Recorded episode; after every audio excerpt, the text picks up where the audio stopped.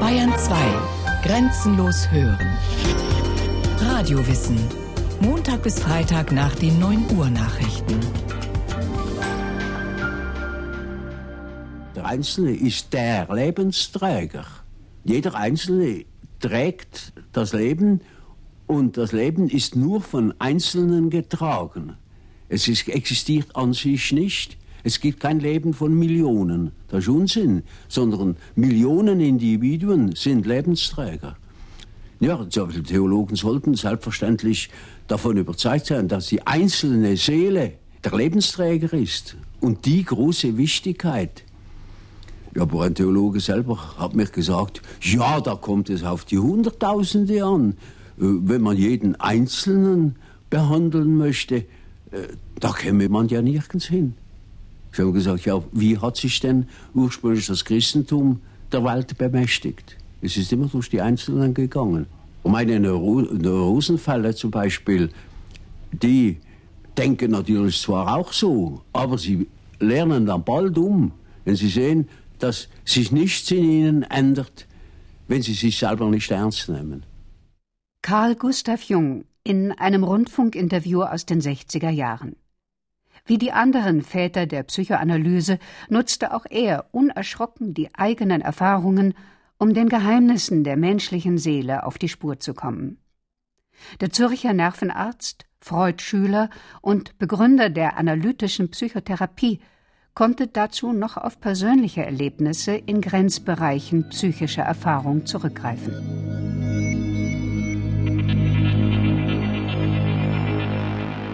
Den geheimnisvollen Mächten der Gegenwelt ist er schon als Kind in seinen Albträumen begegnet. Sie ängstigten ihn so, dass er es nicht einmal wagte, anderen davon zu erzählen. So blieb ich mit meinen Gedanken allein. Bin allein gewandert, habe geträumt und hatte eine geheimnisvolle Welt für mich allein. Carl Gustav Jung wurde am 26. Juli 1875 im schweizerischen Kesswil am Bodensee geboren. Der Vater, Johann Paul Achilles Jung, war Pfarrer der evangelisch reformierten Kirche. Die Mutter, Emilie Jung, geborene Preiswerk, entstammte einer angesehenen Basler Familie. Unter ihren Vorfahren gab es ebenfalls protestantische Geistliche, die neben ihrem Gottesglauben allerdings auch einen starken Hang zur Geisterwelt entwickelt hatten. Eine Anlage, die C.G. Jung zweifellos in die Wiege gelegt wurde.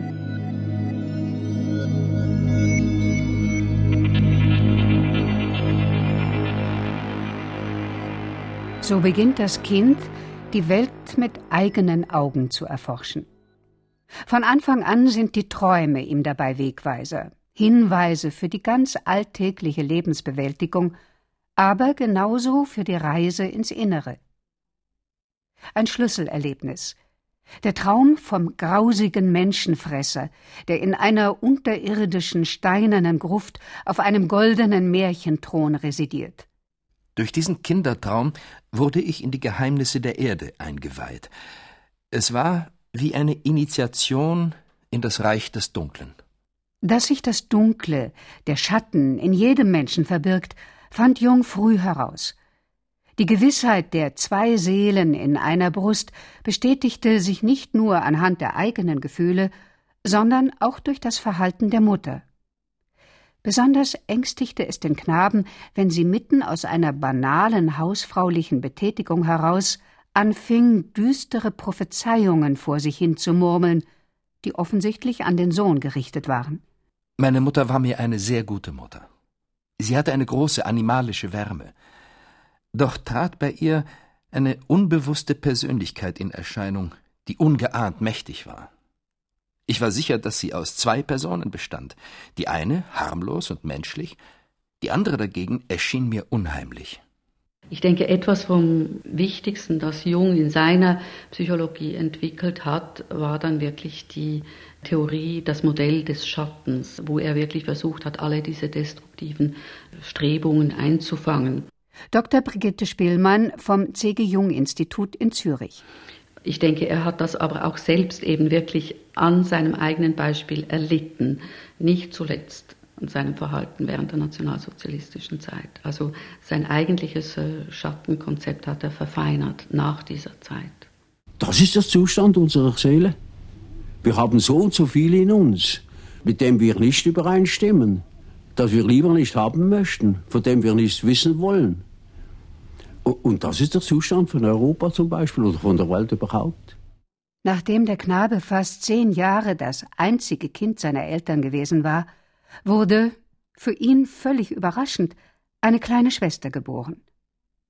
Die Angst, nicht genügend geliebt, ja verlassen zu werden, die wohl auch mit einer längeren Abwesenheit der Mutter zusammenhing, als er drei Jahre alt war, verstärkte sich nun.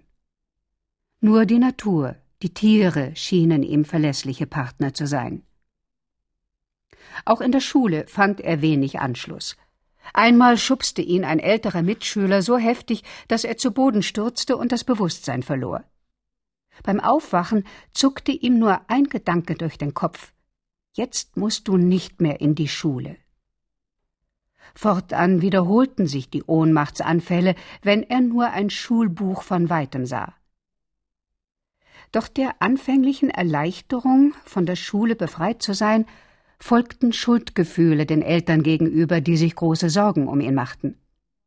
Jung wollte seine rätselhafte Krankheit, die er später als Neurose beschrieb, wieder loswerden. Er begann eine Rosskur, indem er sich zwang, die Lehrbücher in die Hand zu nehmen und zu lesen. Fiel er in Ohnmacht, so las er nach dem Erwachen sofort weiter. Das trieb er so lange, bis er sich, ohne das Bewusstsein zu verlieren, in diese Lektüre vertiefen konnte.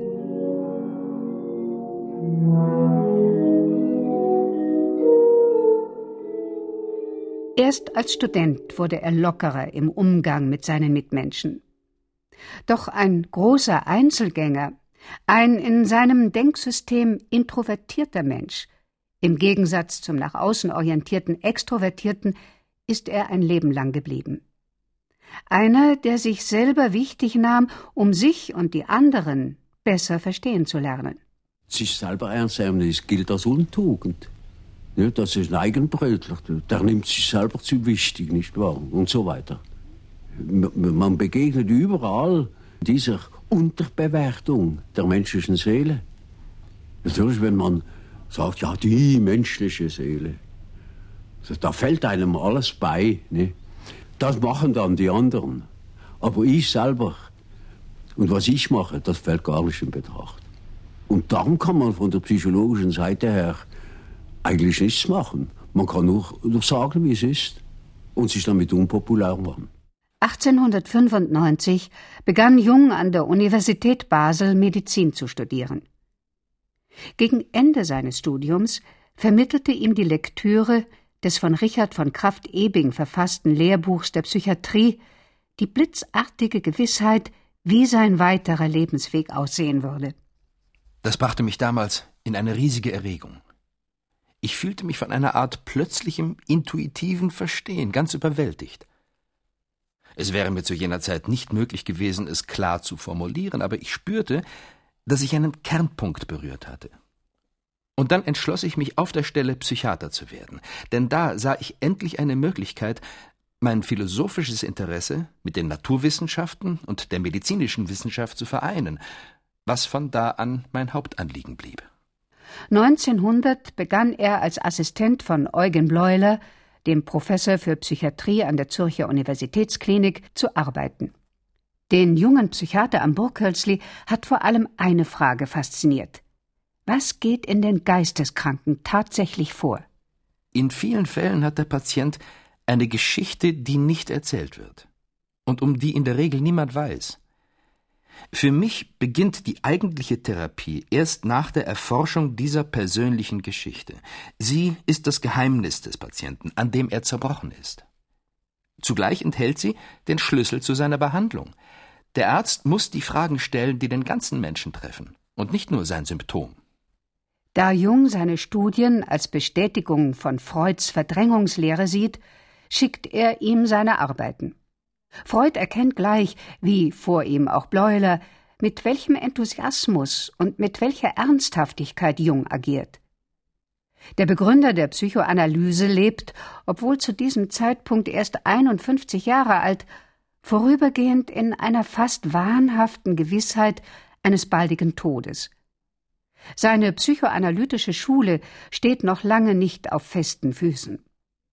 Sie wird von Kritikern und Gegnern massiv bekämpft. Deshalb sieht Freud in dem fast 20 Jahre jüngeren einen geeigneten, kreativen, tatkräftigen und vor allem auch nicht jüdischen Nachfolger. Die egoistische Absicht, die ich verfolge und natürlich offen eingestehe, ist, sie zum Fortsetzer und Vollender meiner Arbeit einzusetzen.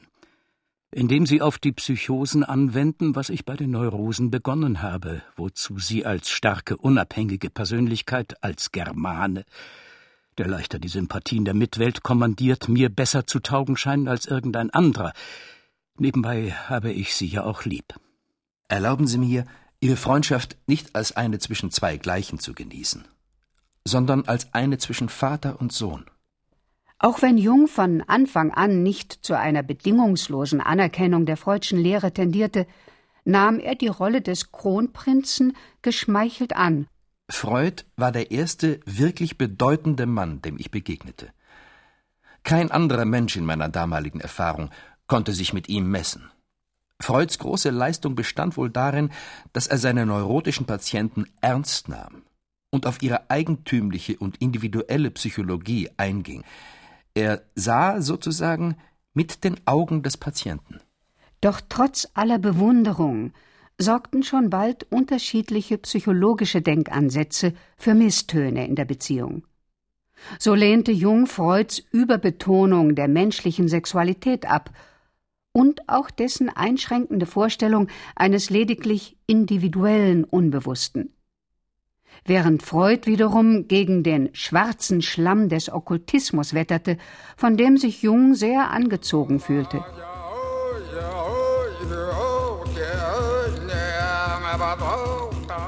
Was Freud unter Okkultismus zu verstehen schien, war so ziemlich alles, was Philosophie und Religion einschließlich auszusagen wussten.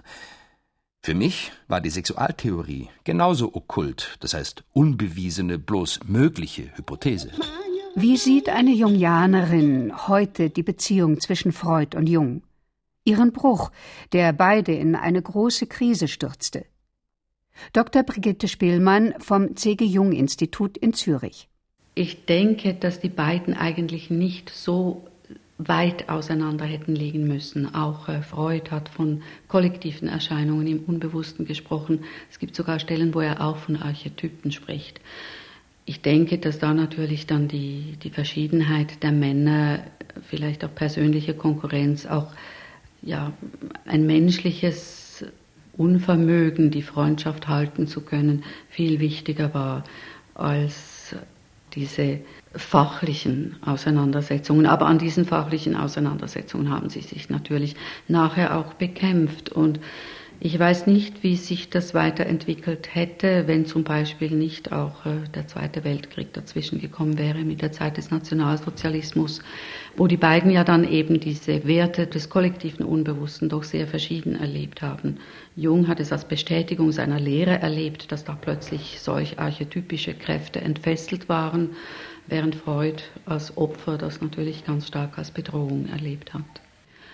Und das Faszinierende, also scheint mir heute, ist natürlich, dass die beiden Männer wirklich diese Konzepte ihren eigenen Schwierigkeiten entlang entwickelt haben, im Selbstexperiment eigentlich. Freud oder Jung, das ist für Psychotherapeuten von heute wohl keine Frage mehr. Dr. Brigitte Spielmann. Ich halte sie beide für genial, was sie da entwickelt haben. Wir haben gelernt mit diesen Modellen, die selbstverständlich hypothetische Modelle der menschlichen Psyche sind, mit diesen Modellen zu arbeiten, zu leben, haben sie weiterentwickelt. Das ist zum Allgemeingut geworden. Wir haben gelernt, menschliches Zusammenleben auch nach diesen Aspekten zu beurteilen. Und äh, ich denke, da hat natürlich zum Beispiel gerade auch äh, die 68er Zeit der Studentenbewegung viel dazu beigetragen, wo man eben nicht nur von Bewusstwerdung äh, der gesellschaftlichen Zusammenhänge sprach, sondern auch persönliche Bewusstwerdung sollte gleichzeitig eine Verbesserung der gesellschaftlichen Lage bringen. Auch Jung hat anfänglich gehofft, dass es wirklich zu einer kontinuierlichen Weiterentwicklung des Menschen komme und er musste am Ende seines Lebens eigentlich auch sehr ernüchtert und resigniert feststellen, dass die Mächte des Bösen, wie er das dann auch nannte, doch eine sehr bestimmende Wirklichkeit sind. Aber zurück zu C.G. Jungs Lebenslauf. 1903 hatte er Emma Rauschenbach geheiratet. Alle beglückwünschten ihn zu seiner Wahl. Was an Emma auffiel, ihre Ernsthaftigkeit und die spontane Fröhlichkeit und sie beeindruckte durch innere Ruhe, welche das oftmals vulkanische Temperament. Jungs auf das Schönste kompensierte. Das stattliche Haus in Küsnacht, in dem die Familie Jung mit den vier Kindern lebt, ist ein Ort, der die Menschen anzieht. Freunde, Rat und Hilfesuchende, Besucher aus aller Welt. Emma ist in alle Aufgaben einbezogen, bildet sich zudem eifrig weiter. Sie ist auch an Jungs Arbeiten zum Animus- und Anima-Problem beteiligt. Die Lehre vom männlichen Seelenanteil bei den Frauen und dem weiblichen bei den Männern. Später wird Emma Jung selbst psychoanalytische Arbeit leisten, Vorlesungen und Seminare halten und somit zur Kollegin ihres Mannes. Doch trotz dieser vorbildlich erscheinenden persönlichen Entwicklung und ihrem schon immer ausgeprägten Selbstbewusstsein kann sie die zahlreichen Affären ihres Mannes nicht so einfach wegstecken. C.G. Jungs Patientinnen reisen oft von weit her an, um sich vom Meister behandeln zu lassen. Vielen fällt es nach der Therapie schwer, wieder zu gehen. Sie werden zu Geliebten, Schülerinnen und später mitunter auch zu namhaften Psychoanalytikerinnen wie beispielsweise Sabina Spielrein und Toni Wolf. Emma lernt leidvoll mit dieser Konkurrenz umzugehen. Sie wird aber aus Liebe und Verantwortungsgefühl ein Leben lang bei Jung bleiben und sich zudem mit einem recht dauerhaften Dreiecksverhältnis arrangieren müssen. Jung, Emma und Toni Wolf. Doch auch für Jung selbst gestaltet sich die Verehrung seiner Schülerinnen nicht gerade konfliktfrei. Eine Patientin, die ich vor Jahren aus schwerster Neurose herausgerissen habe, hat mein Vertrauen und meine Freundschaft in denkbarst verletzender Weise enttäuscht. Sie machte mir einen wüsten Skandal, ausschließlich deshalb, weil ich auf das Vergnügen verzichtete, ihr ein Kind zu zeugen. Auch Erfahrungen ganz anderer Art bereicherten Jungs Arbeit. Seine ausgedehnten Reisen nach Amerika, Afrika und Asien vertieften sein Wissen über die Seelenheilkunde fremder Völker. Er öffnete sich der Weisheit von Schamanen, Indianerhäuptlingen und Yogis, bezog Atemübungen, Meditations- und Entspannungspraktiken in den Therapieprozess ein. Zumindest für die damalige Zeit ein sehr exotisches Unterfangen. Wir müssen lernen zu erwerben, um zu besitzen. Was der Osten uns gegeben hat, soll uns bloß Hilfe sein bei einer Arbeit, die wir noch zu tun haben. Jungs Credo Die Entwicklung eines Menschen geht weit über die Kindheit und Adoleszenz hinaus. Persönliches Wachstum ist bis ins hohe Alter möglich und wichtig. Carl Gustav Jung starb am 6. Juni 1961 in Küsnacht im Kreise seiner Familie. Während der letzten beiden Tage lebte er bereits in einer fernen Welt und sah dort wunderbare und herrliche Dinge. Er lächelte oft und war glücklich. Jetzt kenne ich die Wahrheit, bis auf ein ganz kleines Stück.